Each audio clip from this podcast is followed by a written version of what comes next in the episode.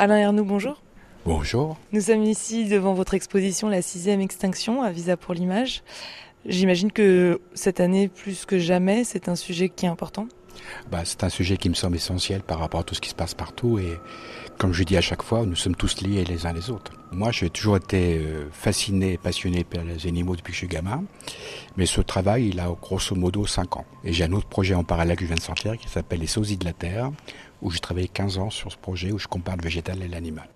La disparition des espèces, finalement, c'est pas un sujet nouveau. On est habitué presque à avoir des photos sans que ça fasse la une des journaux. Comment est-ce qu'on arrive à passionner encore euh, le public, à prendre des photos qui touchent euh, avec des êtres vivants qui ne sont pas des humains, donc c'est peut-être parfois plus compliqué?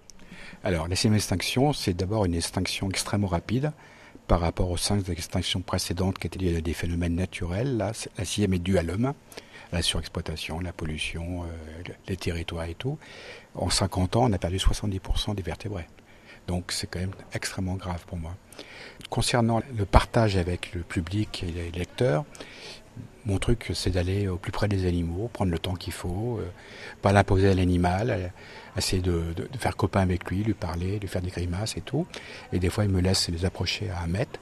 Et là, je sors des émotions et c'est souvent l'animal qui déclenche la photo.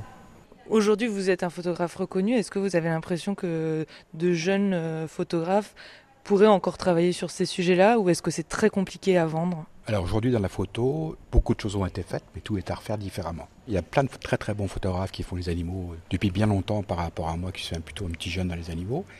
Mais je pense qu'on peut tous trouver son style et son écriture photographique. Dans la presse, en tout cas dans les médias euh, du quotidien les plus accessibles, quelle est l'image qu'on donne euh, à cette sixième extinction? Bah, Pas du tout à la hauteur. On est, je pense que la presse n'est pas suffisamment concernée. Euh, moi, j'ai décidé de mettre mon temps maintenant pour la protection de la planète et le partage de ces problèmes. Euh, je trouve qu'il n'y a pas assez de réactivité avec la presse. Je pense plus on prendra conscience de ce qui se passe aujourd'hui, plus la planète sera sauvée, mais je trouve que ça va vraiment trop doucement. Là, par exemple, en Afrique du Sud, démographie augmentante, beaucoup plus de champs de cultivation de pesticides. Euh, les animaux viennent manger, ils meurent. Après, les vautours viennent manger, ils meurent. Il y a 60% des vautours qui ont disparu en, 10 ans.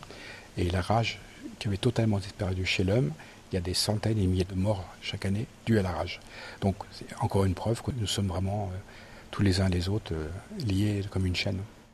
Et ici, par exemple, à Visa pour l'image, vous parlez de ce sujet avec vos collègues, avec d'autres membres de l'économie de la photo et des médias?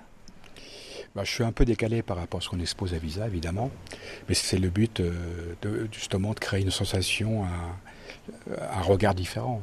Ce qui m'étonne, c'est que le public est extrêmement réactif. Moi, je suis un artiste environnementaliste. euh, j'ai pas de leçon à donner, j'ai simplement à susciter un regard, une sensation, et chacun doit faire son travail ou pas. Et je pense qu'en faisant comme ça, dans l'émotion, on a plus d'impact en montrant les choses, en disant faut faire ça et tout.